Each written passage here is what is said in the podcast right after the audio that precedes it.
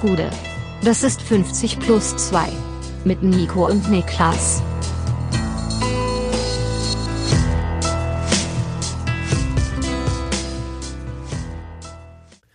»50 plus 2 WM Spezial«.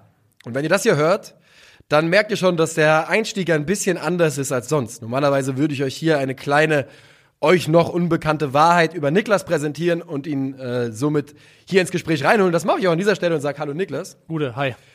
Aber wir machen das heute ein bisschen anders, denn ähm, dies ist das erste und letzte WM-Spezial, das ihr bei 50 plus 2 hören werdet. Wir bringen euch bis zum Anschluss der deutschen Nationalmannschaft und dann gehen wir nicht weiter. Wir ähm, hatten das anders kommuniziert, das wisst ihr alle, die uns schon ein bisschen länger hört. Aber manchmal sind Dinge so in Bewegung, auch in einem selbst, ähm, dass sich Dinge ändern und das vielleicht auch im letzten Augenblick. Und ähm, wir haben dieses Turnier in den letzten Monaten der Vorbereitung, in den letzten Jahren der Planung und der Aufbauarbeiten beobachtet und all das, was es mit sich brachte. Wir haben die letzten Stunden beobachtet und wir haben zuletzt das Auftaktspiel gestern beobachtet und sind an einem Schluss angekommen, wo wir sagen, es ist nicht zu spät oder es ist nie zu spät, das Richtige zu tun.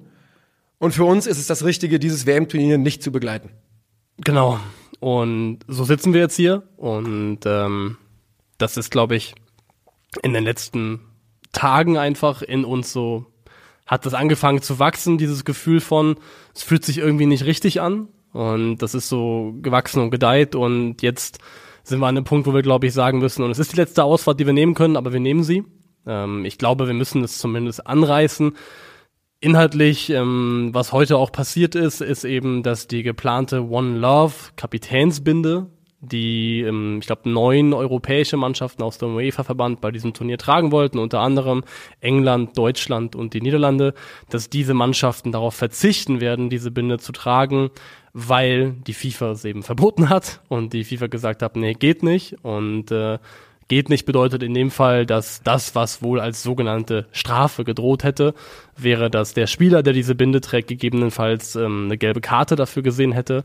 Und das scheint ähm, das scheint der Punkt zu sein, bis zu dem man bereit ist zu gehen, um ein eigentlich, müssen wir ehrlicherweise sagen, eh schon abgeschwächtes, verwässertes Symbol ähm, zu setzen und Zeichen zu setzen. Und Jochen Breyer hat es, glaube ich, getweetet, ein Zeichen ist kein Zeichen, wenn man in dem Moment nicht mehr bereit ist, es zu setzen, wenn es in irgendeiner Form Konsequenzen für einen hat. Und ja, jetzt sitzen wir hier und es ist, also können wir ja ganz offen miteinander umgehen.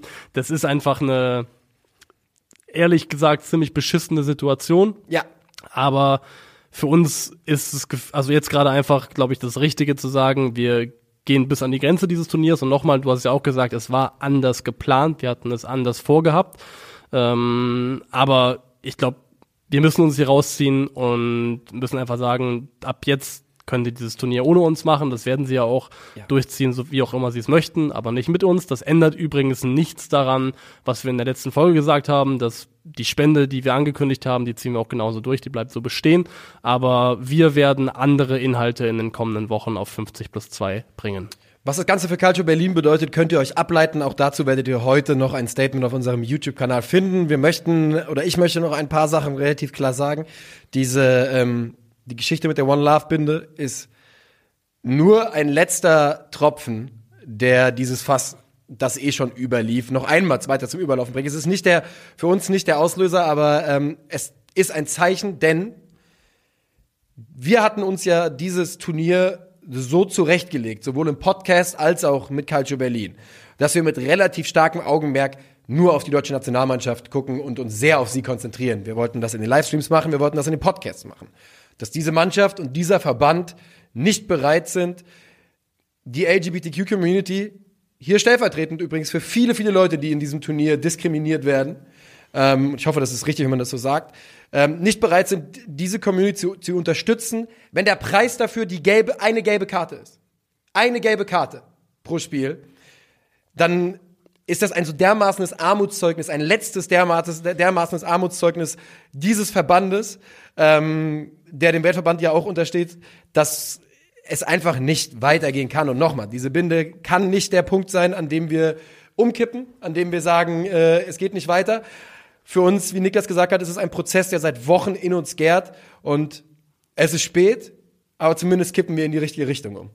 Ja, das hoffe ich zumindest auch. Und ähm, das ist unsere Entscheidung jetzt und damit möchte ich gleichzeitig betonen, dass nach wie vor gilt, dass jeder Mensch für sich da seine ganze individuelle Entscheidung treffen muss und mit diesem Turnier so umgehen muss, wie er das für richtig befindet. Und ich glaube, das ist, glaube ich, also weil wir bewegen uns ja viel auf Social Media, vielleicht ist es auch ein Sturm im Wasserglas, äh, den man da mitkriegt und für sehr, sehr intensiv hält, der aber real gar nicht so stattfindet. Aber allein jetzt die letzten Tage und auch der Tag des Eröffnungstages ist irgendwie ein ziemlich vieles Hauen und Stechen von ähm, Pro-Boykott, Nicht-Boykott und wie boykottierst du und hast du es kommuniziert oder hast du es nicht kommuniziert. Und ähm, ich glaube, man kann sich vielleicht einfach gegenseitig zugestehen, dass es für alle eine recht blöde, also beschissene Situation ist, dass das nicht die Umstände sind, unter denen man sich eine WM gewünscht hätte und dass es eben entsprechend auch schwierig sein kann für jeden Einzelnen, für sich zu entscheiden, wie er das navigieren möchte. Wir haben jetzt so entschieden, ihr entscheidet natürlich so, wie ihr das für richtig haltet. Ähm, aber ja, das ist der Weg, den wir jetzt hier gehen. Und um eine Entscheidung treffen zu können, braucht man immer eine Fülle an Informationen, so viel wie man irgendwie bekommen kann zu einer Thematik und zu einer Problematik. Und da möchten wir euch gerne ein paar Quellen an die Hand geben. Wir, wir sind hier nicht die investigativen Journalisten, die ähm, an der, ja, dort hingehen, journalistisch, wo es weh tut und Informationen liefern. Aber wir haben zum Glück viele, viele tolle Leute, die das machen. Und wir würden euch gerne ein paar ähm, Sachen mit an die Hand geben und euch auch in der Videobeschreibung einige Links präsentieren zu äh, medialen Aufarbeitungen des Themas WM in Katar. Ja, und da gibt's, kann ich zwei Sachen nennen, die, ähm, die ich konsumiert habe, die ich mir angeschaut, angehört habe, die ich sehr, sehr gut fand. Das ist einmal die ähm, Doku-Reihe Katar WM der Schande auf dem YouTube-Kanal der Sportschau, ist sehr zu empfehlen. Und dann gibt es noch den Ausverkauft-Podcast, Ausverkauft Katar, der Fußball und das große Geld, den findet ihr auf Spotify. Der ist immer noch mit aktuellen Folgen unterwegs. Gab es zuletzt eine Folge, in der unter anderem auch Gladbach-Profi Lars Stindl zu Gast gewesen ist und sich zu der WM-Thematik geäußert hat. Also auch definitiv zu empfehlen. Und äh, dann möchte ich noch die Geheimsache Katar in der ZDF-Mediathek ähm, ergänzen, prä präsentiert von Jochen Breyer, ging in den letzten Wochen und Tagen durchaus schon ein bisschen viral und ähm, außerdem können wir wie immer auf die Kollegen von der Freunde hinweisen, die äh, ja wie immer, wenn es im Fußball wichtig ist, dass gute Arbeit gemacht wird, gute Arbeit leisten auch. Genau, die haben dann ein schönes Dossier zu. Ähm, da braucht man Zugang für, aber ich glaube, da gibt es auch eine Möglichkeit, eine, Test, eine Testperiode zu machen. Also das Katar-Dossier von Elf Freunde auch definitiv zu empfehlen. Und das bedeutet, wir werden euch heute, ähm, wir werden heute über die deutsche Nationalmannschaft reden, wir werden heute über die Gruppengegner der deutschen Nationalmannschaft reden und dann werden wir dieses Turnier nicht weiter begleiten. Wir hoffen, dass ihr uns versteht. Wir hoffen, dass ihr ähm, nicht in die eine oder andere Richtung enttäuscht seid von uns. Wir können euch aber ganz klar sagen, dass das die für uns 100% richtige Entscheidung ist. Vielleicht haben wir zu lange gebraucht, um da hinzukommen, aber ich, ähm, ja. Das, denke, das kann man, kann man auch wahrscheinlich so sagen. Also Ja. das ist durchaus möglich, dass es zu lange gedauert hat. Ja. Und äh, ich glaube auch, dass wir jetzt einfach für uns sagen können, das hier fühlt sich jetzt nach dem an, was wir an der Stelle machen wollten und mussten. Ja. Und damit kann ich dann am Ende im Endeffekt leben. Also was auch immer das dann im, konkret bedeutet. Aber Ja. ja. wir wollen jetzt noch, also und wenn das jetzt hier einfach ähm, teilweise auch ein bisschen holprig und gestolpert war, dann liegt es auch daran, dass es einfach eine Situation ist, die wir so auch nicht geplant hatten und die auch einfach nicht super easy in der Handhabe ist. Ähm, was wir jetzt machen möchten, ist, wie Nico schon gesagt hat, euch quasi bis an also symbolisch bis an den Anpfiff heranführen für das Spiel am Mittwoch Deutschland gegen Japan. Dazu werden wir jetzt kurz über die deutsche Mannschaft reden ähm, und dann eben noch über die jeweils einzelnen Gruppengegner des Teams und dann sind wir raus und wir starten eben rein mit Deutschland, einer Mannschaft, die ähm, im Fußballjahr 2022 im Vorlauf zu dieser Weltmeisterschaft von neun Spielen nur drei gewonnen hat gegen Israel, das nicht qualifizierte Italien, das war mal ein spektakuläres Spiel, 5 zu 2, glaube ich, und dann jetzt eben die Generalprobe 1 zu 0 gegen den Oman. Aber grundsätzlich drei aus neun Spielen gewinnen, das ist nicht das, was dafür sorgt, dass man mit der allerbreitesten Brust zu einer Weltmeisterschaft reist. Nee, nicht so richtig, nicht so richtig, da hast du recht. Ähm, die deutsche Nationalmannschaft hat natürlich ihre bekannten Probleme und ähm, wir, oder mich würde interessieren, denn was damit ja auch flach fällt, ist unser Calcio Berlin WM-Guide für die deutsche Nationalmannschaft, den ich ähm, sonst noch veröffentlicht hätte, veröffentlicht hätte. Ähm, und das heißt, wir können mal kurz darüber reden, was wir denn denken, wie die deutsche Nationalmannschaft spielen wird. Und äh, wir sind uns einig, sie wird im 4-2-3-1 auflaufen. Wir sind uns einig, dass Manuel Neuer im Tor steht. Wir sind uns einig, dass Antonio Rüdiger eine Verteidigerposition übernimmt. Und meine Prognose wäre, sein Partner wird Niklas Süle in der Innenverteidigung, Thilo Kehrer rechts. Gehst du soweit mit? Ich gehe tatsächlich, Stand jetzt gehe ich komplett mit, weil ich habe auch ge, getüftelt und baldowert darüber, wie diese Aufstellung am Ende aussehen könnte. Und sowohl das, was ich von Hansi Flick erwarte, als auch was ich selbst aktuell für die beste Lösung halte, wäre Rüdiger und Süle innen und auf der rechten Seite Thilo Kehrer. Und das bedeutet, die linke Position in dieser Viererkette wäre noch offen. Und da sind zwischen dem, wen ich aufstellen würde und dem, von dem ich glaube, dass er spielen wird, gibt es eine gewisse, äh, eine, eine gewisse Abweichung.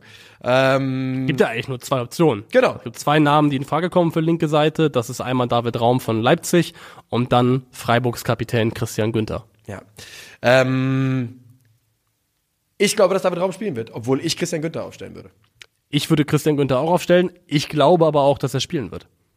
Und das liegt daran, dass, also generell ist, spielt Günther einfach eine bessere Saison als David Raum, yep. was auch nicht so schwierig ist, denn David Raum spielt eine sehr durchwachsene Bundesliga-Saison bisher in Leipzig in seinem ersten Jahr dort. Du spielst und, eine bessere Saison, du spielst nur FIFA. und ähm, Christian Günther wurde auch eingewechselt gegen den Oman. Muss man auch sagen, in dem Spiel hat die deutsche Mannschaft ihre alten Schwächen gezeigt, hat gezeigt, dass selbst eine Mannschaft, die sie eigentlich qualitativ deutlich schlagen müssten, ihnen gefährlich werden kann in Umschaltmomenten mit schnellen Spielern, mit teilweise auch technisch überraschend guten Spielern, wie ich finde. Und ähm, David Raum hat gerade auf der linken Seite da ein und andere Mal durchaus auch wieder defensive Mängel und Lücken offenbart, die doch arg bedenklich waren und Günther hat auch kein brillantes Spiel gemacht, ganz im Gegenteil, aber ich finde dann doch einen besseren, solideren Eindruck hinterlassen. Ja, wir, werden es erleben. Ähm, es ist ja doch so ein bisschen die Frage, wie das dann in der Umsetzung aussehen wird. Denn zwei, meine, mein erster Gedanke wäre eben, dass man mit David Raum auf der linken Seite ähm, im eigenen Ballbesitz ihn sehr hochschieben kann, während Tilo Kehrer dann quasi invers agieren kann und man hinten aus einer Dreierkette, also einer soliden Defensive aufbaut und man mit David Raum die weitere, das weitere Offensivpotenzial da über links entfalten kann. Ähm, und bei Günther und Kehrer, und Günther schlägt tolle Flanken, wäre das vielleicht ein bisschen weniger gegeben. Ja, ich glaube halt, dass die Offensivpotenz dieser Mannschaft erstens, gerade wenn man an die Bayern-Spieler vorne denkt, so groß ist potenziell, dass du vielleicht auch gar nicht David Raum brauchst, dass du es erlauben kannst, mit Günther zu spielen, dessen Output vielleicht offensiv tendenziell ein bisschen geringer ist.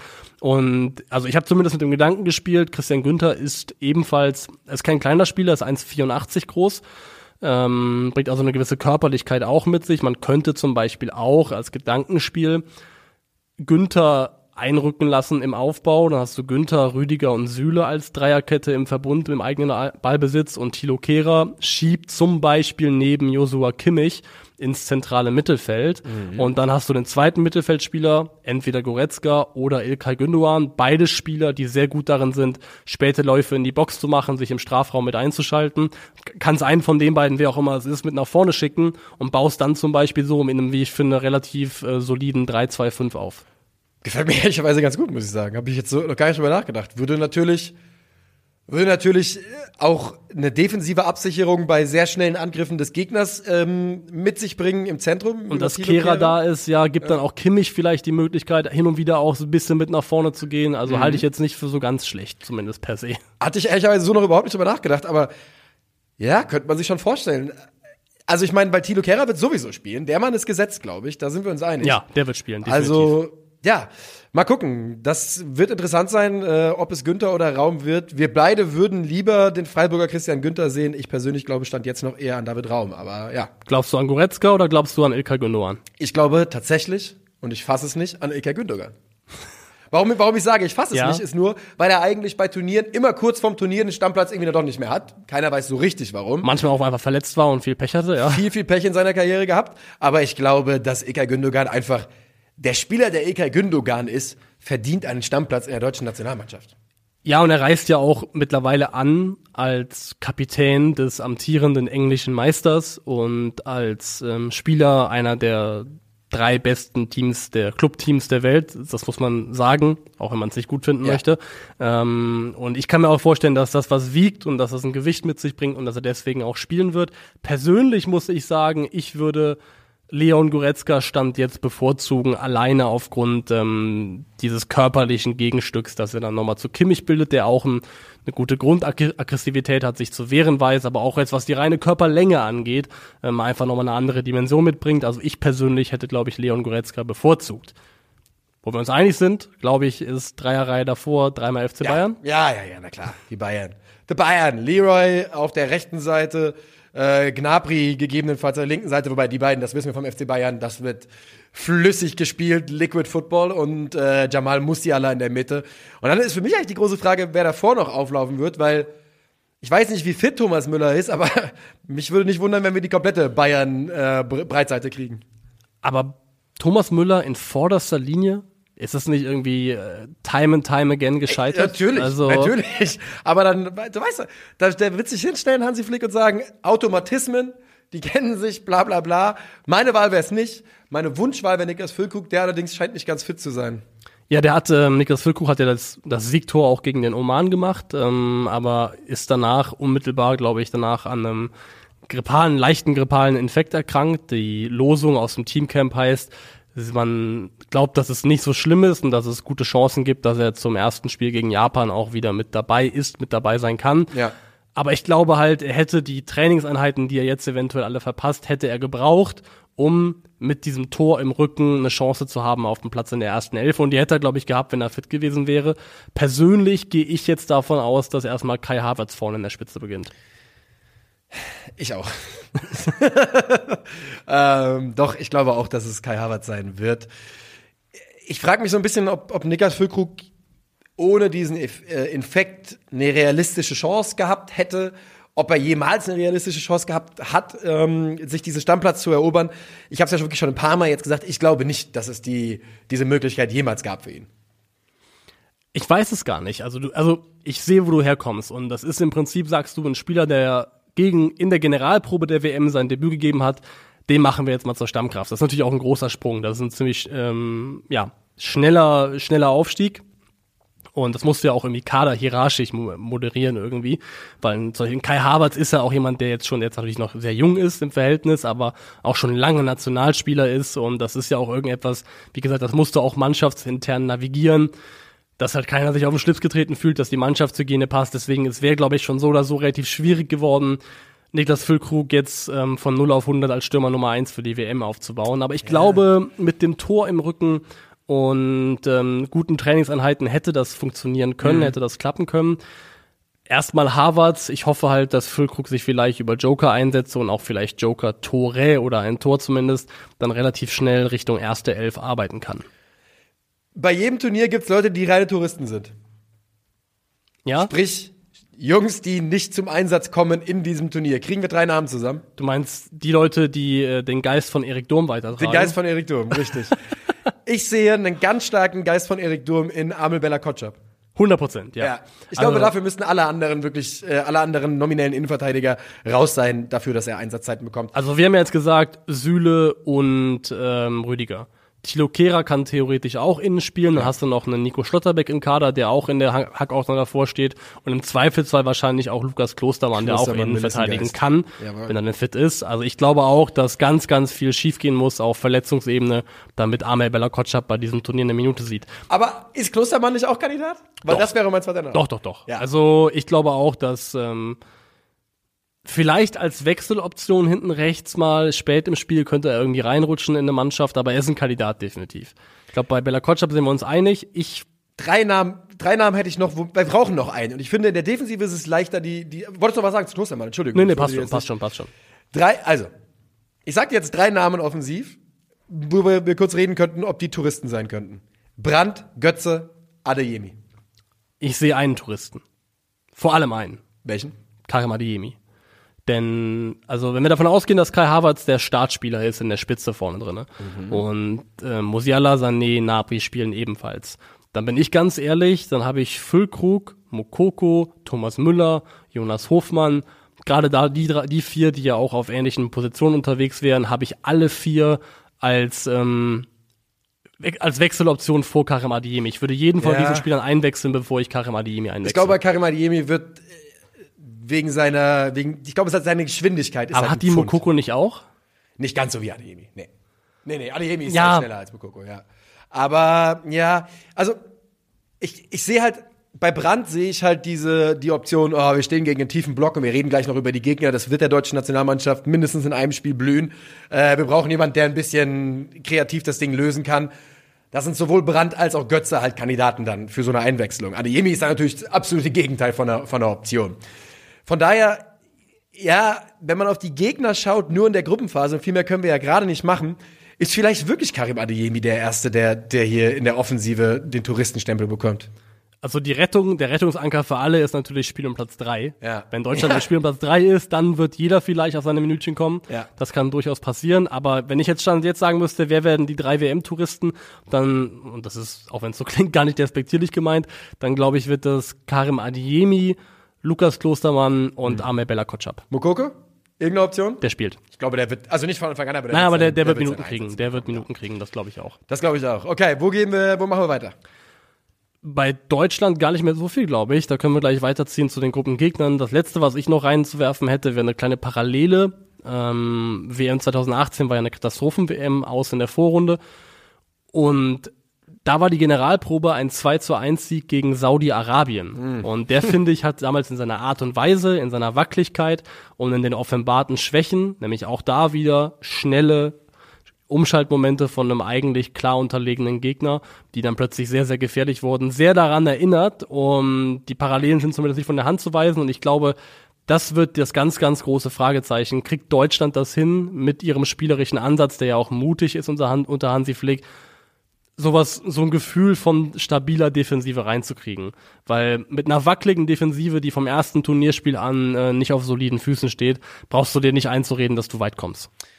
Das ist absolut richtig. Wir gucken auf den ersten Gegner und das ist am Mittwoch Japan, die sich zum siebten Mal in Folge für eine WM qualifiziert haben. Ähm, die spielten ja in, einem, in Japan, die, also die, kommen, die Qualifikation läuft ja in ein Zwei-Gruppen-Phasensystem. Die erste Gruppenphase haben sie mit acht Spielen, acht Siegen und 46 erzielten Toren bei zwei Gegentoren abgeschlossen.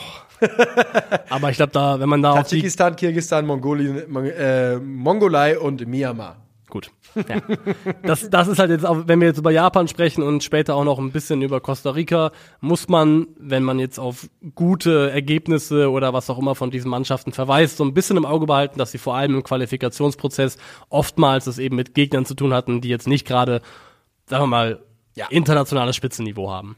Wir Aber, sehen Japan für gewöhnlich im 4-2-3-1. yes, Dabei kann man, glaube ich, direkt mal den einen Zahn ziehen, den man ja bei, das ist ein, das ma- machen wir uns mal nichts vor, das ist einfach stereotypisch, äh, hat man das im Kopf, dass das technisch gute, körperlich schwache Mannschaften wären, die aus, aus Asien kommen. Ja. Das war jahrelang immer das, was man gesagt hat. Könnt ihr euch komplett abschminken. Das ist eine auch körperlich richtig starke Defensive. Yoshida, Tomiyasu, ähm, die häufig die beiden Innenverteidiger waren. Beide kratzen an der 1,90 und ähm, natürlich auch aus Gladbach, na, hilf mir. Itakura. Itakura, ein Mann, der da durchaus mithalten kann. Und das ist tatsächlich auch eine der großen Stärken der Japaner, die sehr starke Defensive. Ja, auch, die fängt auch vor allem, wenn man in 4-2-3-1 denkt, bei den beiden defensiven Mittelfeldspielern an, Wataru Endo und Hidemasa Morita. Der erste, den kennen wir natürlich als Kapitän vom VfB Stuttgart, der andere spielt bei Sporting Lissabon. Beide so ein bisschen gewackelt im Vorfeld des Turniers. Wataru Endo durch die Gehirnerschütterung. Hidemasa Morita kämpft immer noch mit Wadenproblemen. Da ist noch unklar, ob er tatsächlich dann letztendlich auch fit wird für dieses Turnier. Aber das sind auch beide Spieler, die, also vor allem Endo ist natürlich auch jemand, der, der eine körperliche Robustheit mitbringt und der sich zu wehren weiß da im Mittelfeld. Ja. Also das, das trifft nicht zu. Was zutrifft, das gibt ja, das muss man sagen, es gibt über alle Mannschaften aus jeder Ecke der Welt gibt's irgendwelche Stereotype. Mhm. Die fleißigen, disziplinierten Deutschen.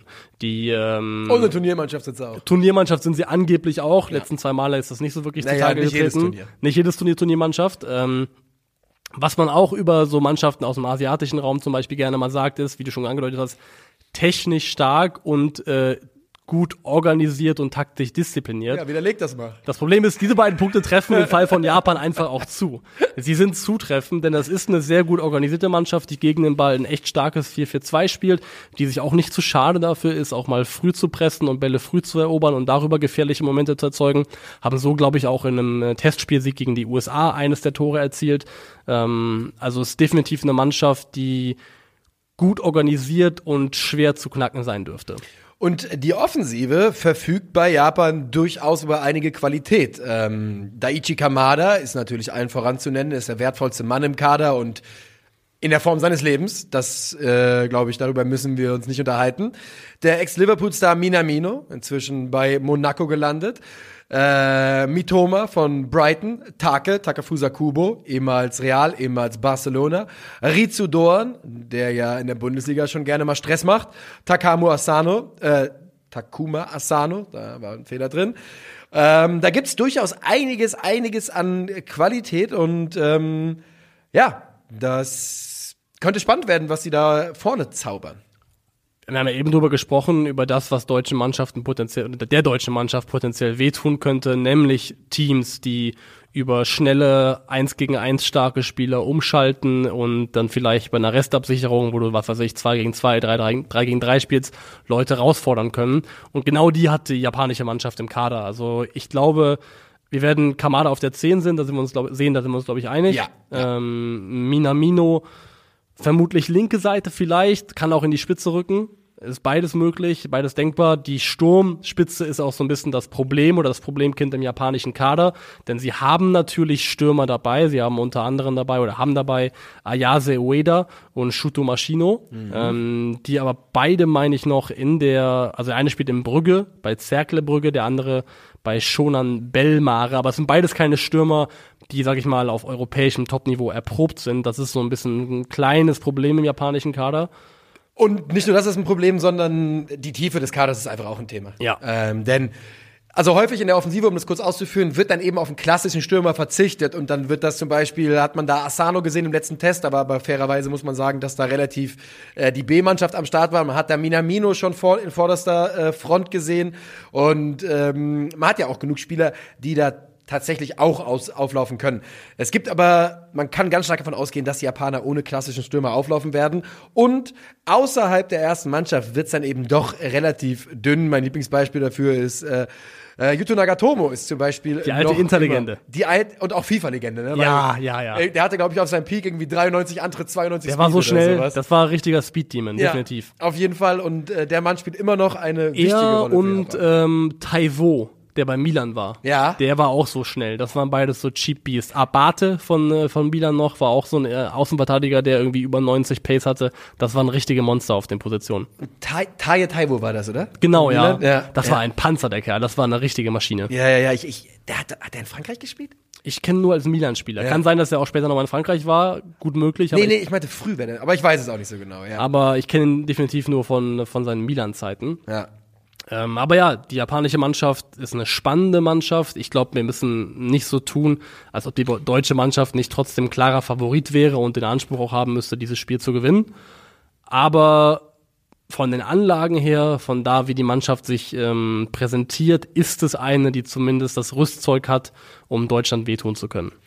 Das glaube ich auch. Das glaube ich auch. Und ähm, die werden, die werden, ja, und da sind wir halt jetzt wieder in den Stereotypen. Mann, nagelt mich doch drauf fest Sie werden diszipliniert verteidigen, konsequent ähm, gegen den Ball arbeiten und sie können eben Fußballspiel vorne.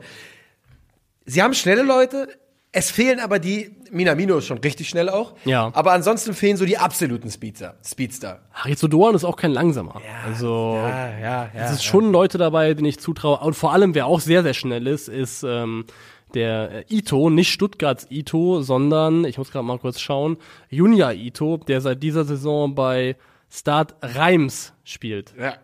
Sagt man so, oder? ja, ja, genau. Mit, äh, das Start, Start Reims, das wissen viele nicht, kann man sich, äh, ist nach Karl-Heinz die Aussprache. Ja. Wird die quasi, äh, ist die Eselsbrücke, Karl-Heinz, Start Reims, ja. Ja, genau, Karl-Heinz, Start Reims. Genauso wird's betont. Und ähm, ja, der Mann ist natürlich einer der weiteren Euro Europa-Legionäre.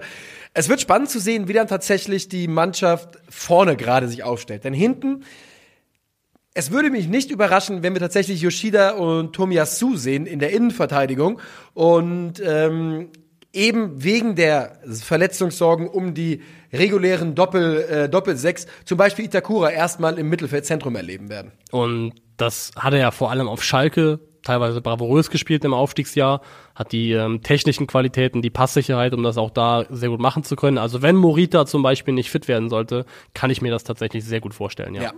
Und ähm, ja, ansonsten gibt es noch äh, den Hinweis, dass der japanische Torwart Dennis Schmidt heißt. Ja, Dennis, war, der Dennis, war Dennis der richtige Vorname? Ich glaube, ja. Ähm, und dass diese Japaner durchaus eine Mannschaft sind, auf Daniel Schmidt. Daniel Schmidt, Daniel Entschuldigung, entschuldige Daniel, dass das eine Mannschaft ist, auf die ich mich durchaus freue und mag sein, dass das auch viel mit äh, Daichi Kamada zu tun hat, gebe ich ganz offen zu. Aber ähm, ja, ich freue mich auf die Japaner bei diesem Turnier, siebtes Mal in Folge und am Mittwoch geht es also los gegen die deutsche Nationalmannschaft und ja, wird interessant. Das wird es. So, So, zweiter Gegner, Espanja. Espanja. Spanien. Der, Wichtigste Erkenntnis bei den Spaniern ist, äh, Luis Enrique ist auf Twitch. das ist richtig, ja. Er hat das gestern bekannt gegeben, gestern seinen ersten Stream gehabt und wird während des Turniers ähm, immer wieder live sein auf Twitch und dort die, das Zitat, äh, ungefilterten Gedanken des spanischen, der spanischen Nationalmannschaft teilen.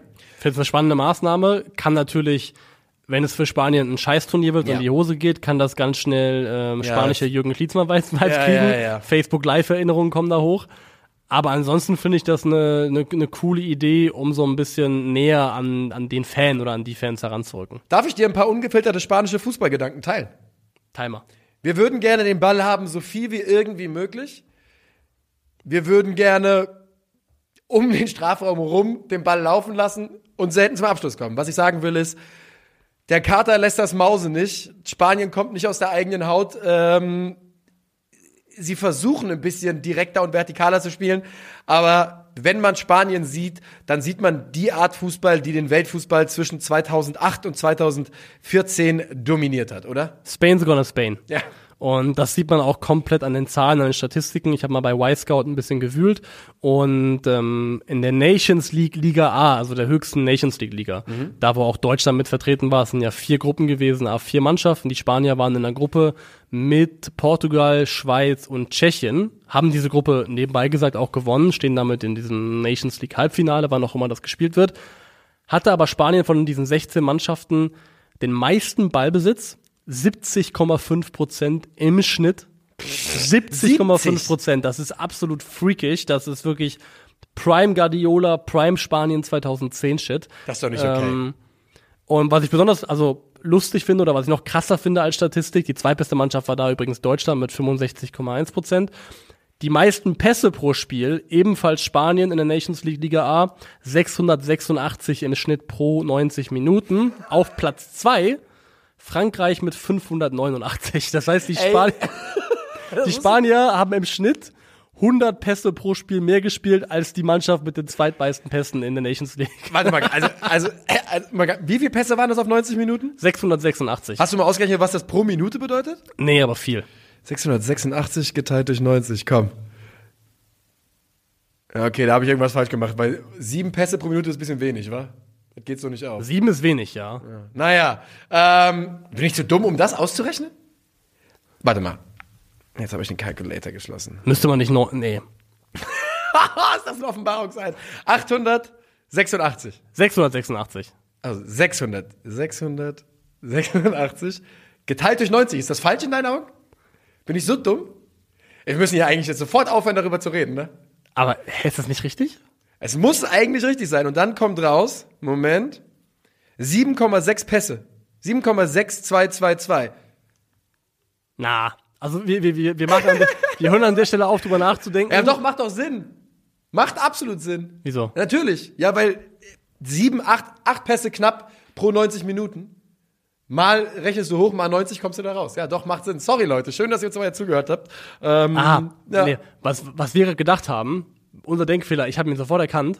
Nicht sofort, jetzt gerade. Sofort, sofort, die Leute konnten live hören, wie du sofort den Denkfehler erkannt hast. Der Denkfehler war, dass wir natürlich dachten an Pässe im eigenen Ballbesitz. Ja. Aber die Spanier haben ja nicht immer den Ball, haben sehr Eben. viel den Ball und dann brichst du es natürlich runter auf die sieben Pässe. 30 Prozent dieser 90 Minuten haben nämlich doch die Gegner den Genau, Ball. und, dann, da spielst du logischerweise, wenn der Gegner den Ball hat, spielst du in der Zeit natürlich keine Pässe. Das heißt, die Rechnung wäre jetzt, wir müssten die rein, die rein, die Nettozeit ausrechnen, die 70 Prozent von 90 Minuten sind. Und dann könnten wir ausrechnen, wie viele Pässe pro Minute. und da bin ich gespielt sowieso mal raus. Da bin ich, ganz grundsätzlich auch. raus. Aber die Spanier jedenfalls Ich sage an dieser Stelle ganz herzlichen Dank an die Person, die es gerade auf Twitter drunter kommentiert hat. so, bitte. Höchste Passgenauigkeit auch, 89,8 Prozent.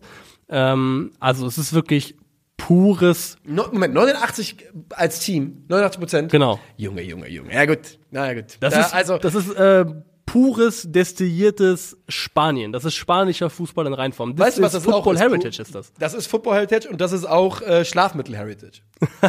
ja, das wird, das wird ganz brutal anzusehen sein. Todeslangweilig. Das ist was für die, das ist was für Puristen, für die absoluten Fußballästheten, die jedem einzelnen Pass irgendwas abgewinnen können. Ja. Aber ansonsten kann das relativ zäh werden. Das sieht man auch tatsächlich an den Toren, denn wenn die Spanier auch in den Strafräumen, vor allem im gegnerischen Strafraum, so gut wären oder so stark wären statistisch, wie sie es zwischen den Boxen sind, dann wären sie WM-Favorit, sind sie aber nicht. Liegt unter anderem daran, dass sie in diesen sechs Spielen in der Nations League, in der Gruppe, die sie gewonnen haben, auf einen gesammelten XG kamen von 6,56 für diese sechs Spiele, damit Platz 11 waren von Das- 16 Mannschaften. Ja. Also im Schnitt ein erwartetes Tor, ein bisschen mehr pro Partie. Das ist jetzt nicht gerade etwas, was sich ähm, aus dem Stuhl haut. Ist nicht berühmt, ist nicht berühmt. Vorne drin der ewige äh, Alvaro Morata. Ähm, ihr kennt ihn sicherlich als Juves, ja, äh, Juves Waschmaschine, Geldwaschmaschine. Für alle, die es nicht verstehen. Alvaro Morata ist unglaublich häufig von und zu Juventus Turin transferiert worden. Immer für viel Geld, sodass irgendwann der Running Gag aufkam, dass der Mann zur Geldwäsche bei Juventus Turin benutzt wird. Er ist aber auch ein Spieler, der äh, schon 27 Mal für Spanien getroffen hat, immerhin. Das ist nicht so wahnsinnig wenig. Und ich glaube auch, ich meine, die beiden Spieler, die unter Luis Enrique die meisten Einsätze haben als Nationaltrainer, sind Ferran Torres auf der 1 und dann Alvaro Morata auf der 2. Also er wird sehr wahrscheinlich spielen. Ich glaube, äh, Luis Enrique hält durchaus große Stücke auf ihn. Ich gehe sogar ganz, ganz, ganz stark davon aus, dass er spielen wird, Ja. ehrlicherweise. Also alles andere würde mich an dieser Stelle überraschen.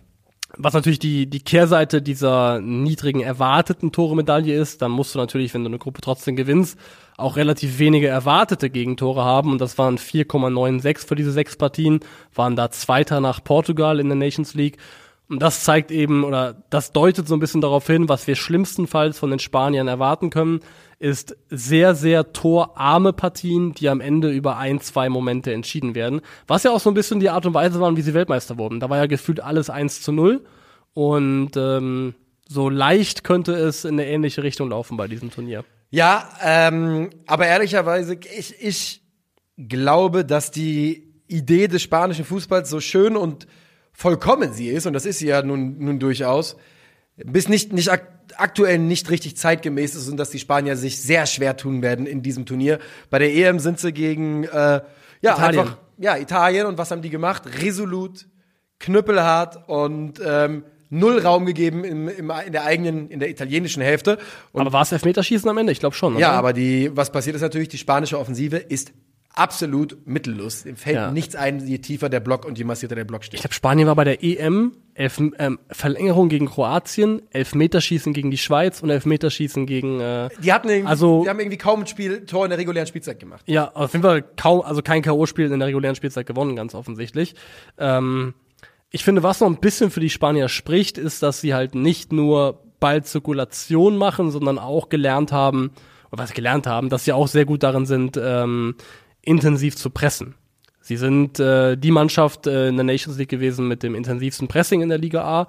7,16 Passes per Defensive Action. Nochmal, das bedeutet einfach nur, dass die Spanier dem Gegner in seiner eigenen Hälfte plus 10% des Feldes ähm, sieben, im Schnitt 7,16 Pässe erlauben, bevor sie das Ganze in irgendeiner Form unterbrechen, durch einen Foul, durch eine Interception oder durch einen Zweikampf. Also der Wert, je niedriger der ist, desto intensiver presst eine Mannschaft im Zweifelsfall. Und die Spanier waren da die Nummer eins noch vor England und Deutschland. Also auch jemand, der eine Mannschaft, die weiß, wie man es dem Gegner unangenehm macht gegen den Ball.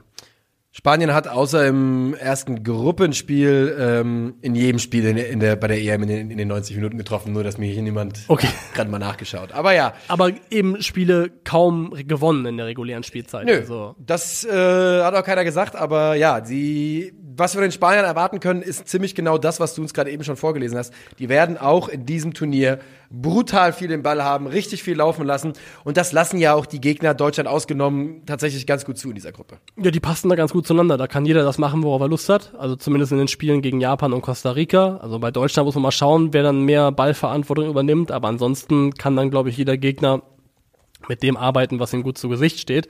Was natürlich bei Spanien spannend wird, worauf man sich freuen kann, wenn man, wenn man schaut, ist ähm, die Doppelacht. Also da Meister Splinter Busquets wird wahrscheinlich auf der 6 spielen. Ja.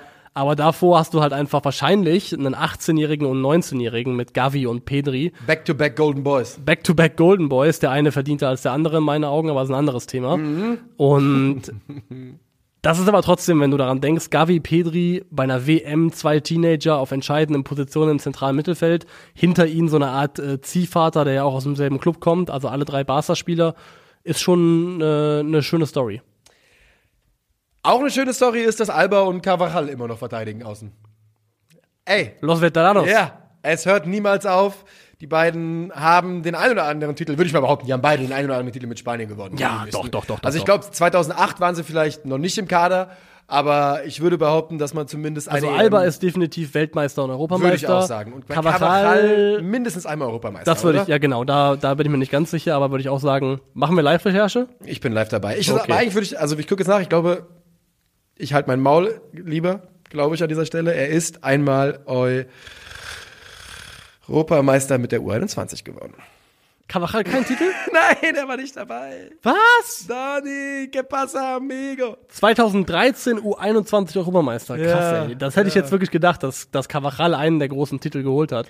Und es ist auch ärgerlich für ihn, weil, aber tatsächlich hat er sein Debüt für Spanien 2014 erst gegeben. Wow. Der, der weiß ja gar nicht, wie man gewinnt, der Mann.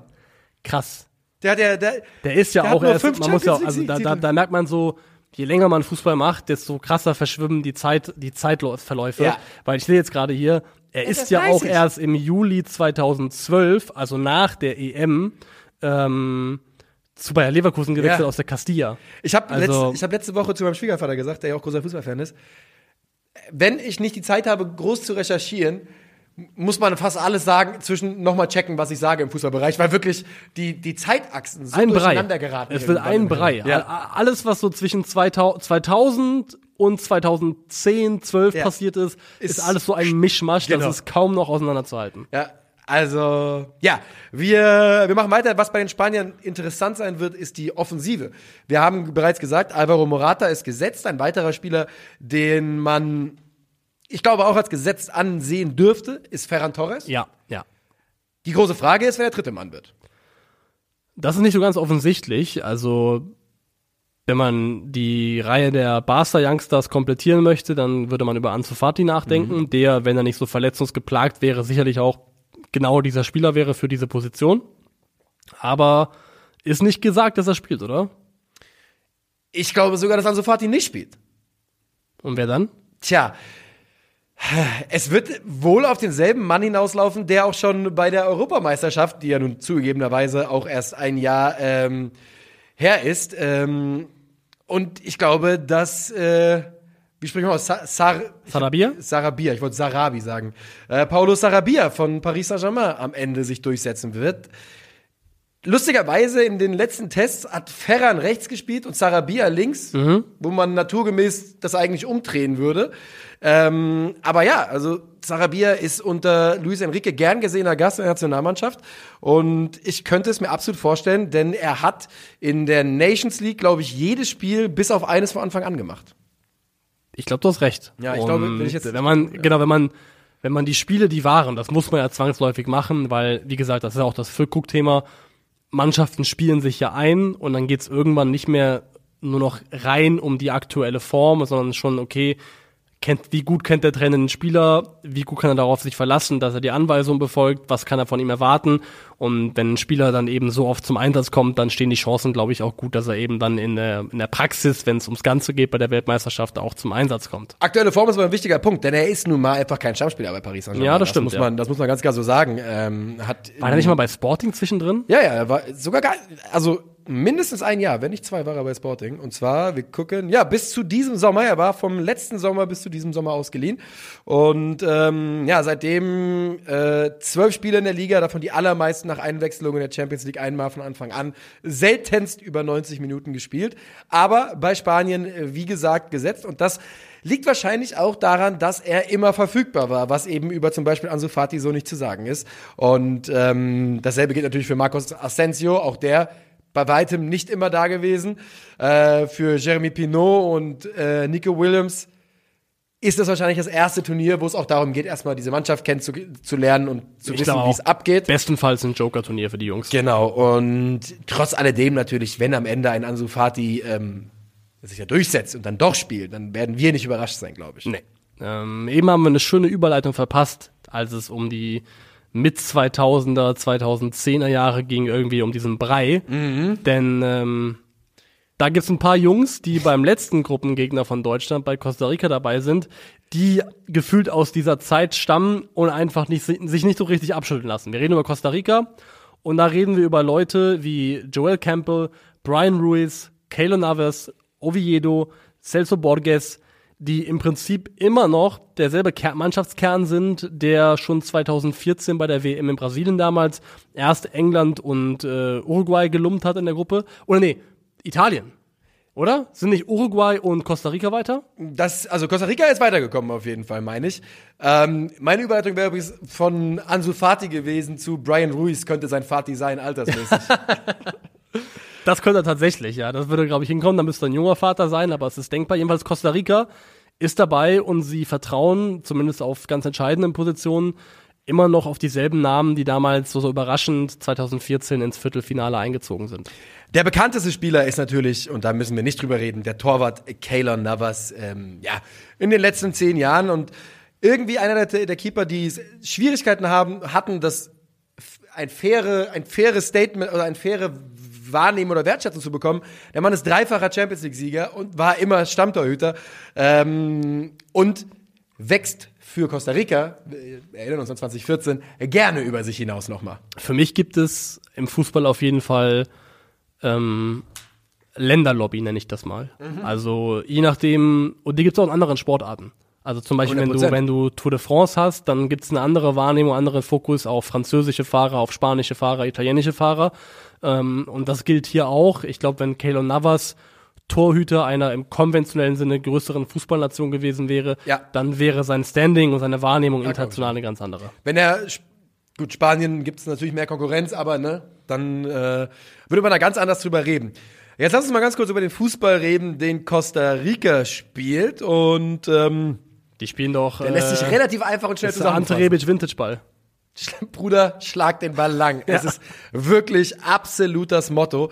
Ähm, in, in Costa Rica, bei Costa Rica, wird der lange Ball, der Konterfußball und der sehr, sehr tiefe Block gepflegt. Juicen Burnett oder Joeyson Burnett ähm, von Sunderland ne, ist äh, einer der absolut prädestinierten Spieler dafür, die das Spiel schnell machen sollen, die Tempo mitbringen sollen. Und ähm, ehrlicherweise ist das Motto ganz klar, hinten gut stehen und vorne hilft der liebe Gott. Und dass sie hinten gut stehen können, haben sie zumindest auf dem Papier bewiesen, äh, Costa Rica. Im Fußballjahr 2022 in zwölf Spielen nur sechs Gegentore kassiert, achtmal zu null gespielt. Das klingt übertrieben krass. Und das muss man jetzt auch nicht kleiner reden, als es ist. Man muss aber auch da ähnlich wie du eben, also als du eben dann über die japanischen Gegner gesprochen hast, die es dann in dieser ersten Gruppenphase gab der Qualifikation, das Kaliber, mit dem Costa Rica sich messen musste, ist auch eins, das definitiv ähm, nicht in die Spitzengruppe des na- internationalen Fußballs gehört. Und das muss man immer bedenken, wenn man solche Zahlen sieht. Aber sie spielen einen ganz, ganz klassischen 4-4-2 mit Block, der schwer zu überbrücken ist, mit engen, also sowohl horizontal als auch vertikal, eng beieinander. Nicht, gar nicht so tief in der letzten Linie, aber eben ultra kompakt. Und ähm, wenn für Costa Rica etwas geht bei diesem Turnier, dann glaube ich eben über defensive, absolute defensive Stabilität und die ein, zwei Umschaltmomente, die sich vielleicht in den Spielen ergeben werden, gnadenlos ausnutzen. Und das wird in diesem, in dieser Gruppe, also man muss sich wirklich vorstellen, ne, da hat, da kommt Costa Rica, die Mann, eine der Mannschaften oder vielleicht die Mannschaft, die in diesem Turnier am, ja, das ist vielleicht, da gibt's noch einige andere, aber die zumindest sehr, sehr tief agiert und wenig den Ball haben möchte und schnell umschaltet und die treffen auf Spanien, Deutschland und Japan, wo man ja auch sagen muss, dass die gegen Gegner, die, die tief stehen, auch sehr, sehr äh, spanische Ballbesitz Also in, in ihrer. Quali-Gruppe hatte Japan, glaube ich, 63 Prozent So. Ballbesitz im Schnitt, ja. Das heißt, jedes Spiel wird gleich aussehen für Costa Rica. Jede, alle drei der Mannschaften, es wird nur die Frage sein, wie lange können die, können sich diese drei Mannschaften die Zähne ausbeißen und vielleicht, und kann man mal zuschlagen. Das ist, fällt, das was, fällt, fällt was vom Laster. Genau. Fällt über einen Standard, über einen Konter, über einen individuellen Fehler des Gegners, fällt was vom Laster und dann Weißt können wir es ja vielleicht Gruppe wegverteidigen. gegen, die hätten ja eine Gruppe gegen, äh, kriegen können, wo Mannschaften drin sind, die selber passiv spielen. Wo, wo es dann, wo eine, wo es dann quasi heißt, jo, einer muss jetzt hier Einer mal. muss. Genau, wer ist jetzt hier der Dumme mit dem Ball? Aber nein, die kriegen es wirklich gecatert, dass die da einfach nur sagen, ja, wir stellen uns hinten rein, wir sind ja eh der Außenseiter, wir haben keine Chance. So spielen wir das. Und da muss man, glaube ich, fairerweise auch sagen, ich, also ich glaube auch, sie sind der Außenseiter und ich sag mal so, ich wäre überrascht, wenn sie eine Chance hätten dieses Jahr wieder in der Gruppe. Ja, Ähm, denn klar, die Anlagen und das, was, was Costa Rica gerne spielt, ist auf jeden Fall genau die Art Gegner und Gegnertyp, die zum Beispiel für Deutschland in der Vergangenheit immer unangenehm war. Man denkt an die beiden Spiele gegen Ungarn, die extrem eklig gewesen sind. Eins davon ging ja sogar verloren. Aber normalerweise ist die eigene offensive Qualität von Costa Rica so begrenzt und so limitiert, dass das eigentlich nicht schiefgehen darf. Ja, also nein, das, das kann auf gar keinen Fall eigentlich schiefgehen. Ähm, ich, ich sag's ganz ehrlich, mich würde es nicht wundern, wenn die mit null Punkten ausscheiden. Ich wünsche mir das Gegenteil. Ne? Solchen Mannschaften wünsche ich immer das aller, allerbeste natürlich bei einem Weltturnier.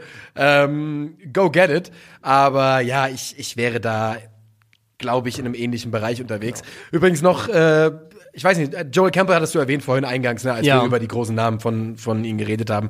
Braucht jetzt keine besondere Wertschätzung mehr, ist ja auch immerhin mal ähm, Und du Pokalsieger siehst, du siehst auch wie ich schon noch mal eine eine große Qualitätslücke nochmal zwischen Japan und Costa Auf Rica, jeden oder? Fall. Ja. Auf jeden Fall. Also, wie gesagt, wenn es würde mich nicht wundern, wenn, wenn die mit null Punkten ausscheiden. Und ähm, man darf aber eine Sache nicht vergessen, du hast gerade eben es gesagt, wir haben immer noch den Kern, den alten Kern, aber Costa Rica ist gerade dabei, eine junge Generation eben auch umbenett heranzuführen. Ähm, ich glaube, es sind sieben Spieler im Kader, die, die äh, 22 und jünger sind.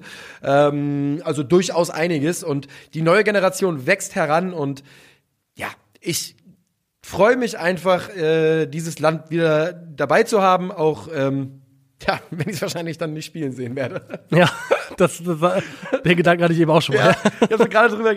Das ist ja das Thema, da können wir noch ganz kurz drüber reden. Wir sind ja jetzt auch kurz vor Ende dieser Episode.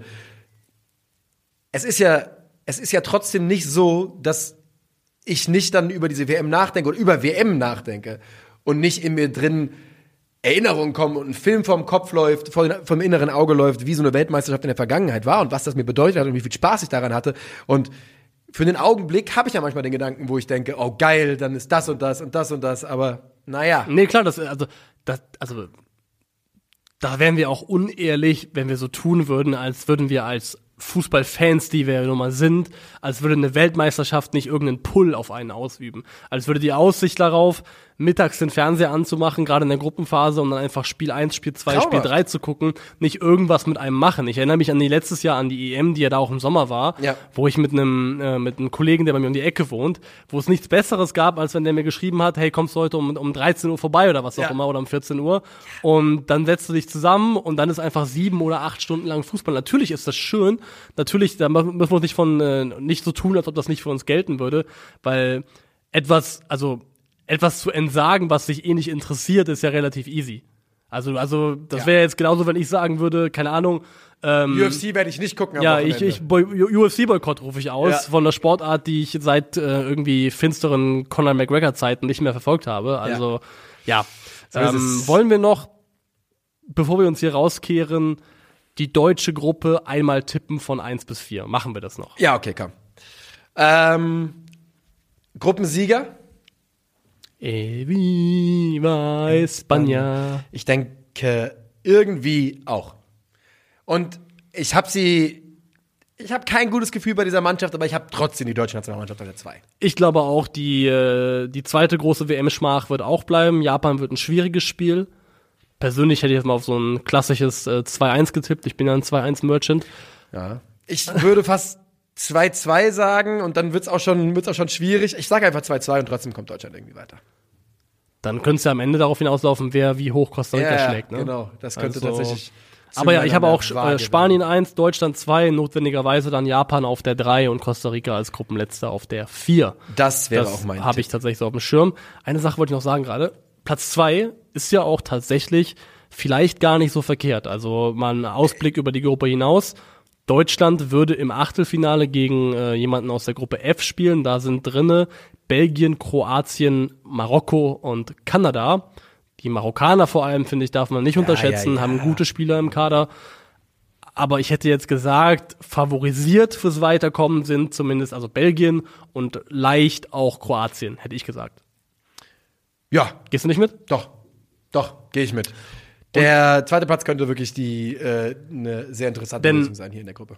Egal ob Belgien oder Kroatien, nehmen wir an, die beiden würden weiterkommen. Das sind beide Spiele, wo ich sagen würde, da geht Deutschland Ja. auf Augenhöhe rein, wenn nicht sogar mit einer leichten Favoritenrolle. Ja, aber Und- zumindest eine Favoritenrolle, die auch gegen solche Gegner nicht so schwer wiegt, dass die sich irgendwie rausnehmen würden und sagen, macht ihr mal. Also Ja. das tatsächlich sind das sind das klingt jetzt blöd, ne? Aber ich würde ein KO-Spiel gegen Belgien oder Kroatien fast für, als für ein bisschen leichter halten als so eine als ein Gruppenphasenspiel Auftakt gegen Japan, wo wo alle ein bisschen Schiss haben, wo keiner weiß, was man zu erwarten hat.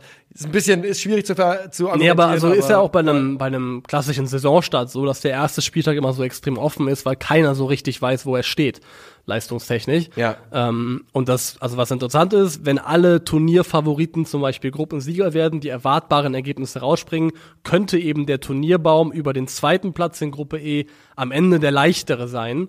Und deswegen ist Platz zwei vielleicht gar nicht so eine wahnsinnig schlechte Aussicht für die deutsche Mannschaft. Aber abwarten, müssen erstmal noch gespielt werden. Das äh, könnt ihr dann natürlich bei, ja, wo auch immer das übertragen wird, euch anschauen. Ich glaube, die Deutschlandspiele findet ihr bei den öffentlich-rechtlichen. Ja. Wir verabschieden uns an dieser Stelle von der Fußballweltmeisterschaft 2022. Ja. Ist selbst jetzt, es ist, ne, wie ihr, ihr kennt uns. Ähm, die Entscheidung ist heute gefallen. Wir hoffen, wir konnten euch ähm, noch den Weg dahin ein bisschen begleiten. Ich hoffe, ihr versteht unsere Entscheidung und ähm, ich sage danke, Niklas, und verabschiede mich heute für heute. Ich sage danke dir. Wir werden, wie gesagt, ganz betont, die Folgen werden trotzdem alle kommen. Wir werden jetzt- vor allem planmäßig weiterhin donnerstags und montags von uns hören. Wir gucken mal, ob wir nicht nochmal schwerpunktmäßig in die Bundesliga einsteigen, uns nochmal ein paar Vereine raussuchen, dann noch ein bisschen reden, ob wir vielleicht auch mal abbiegen ins internationale Gefilde, ob wir mal in die zweite Liga schauen, wo ja auch viel passiert ist, wo ja auch mein Herzensverein unterwegs ist. Vielleicht machen wir eine FCK-Spezialfolge. Oh ja. Ja, na klar, warum denn nicht? Deswegen mal schauen, also der Content wird kommen, wir lassen uns das für euch einfallen. Danke, dass ihr uns zugehört habt heute und wir hören uns dann am Donnerstag wieder, sehen uns bei Culture Berlin. Bis dahin macht's gut, auf Wiedersehen.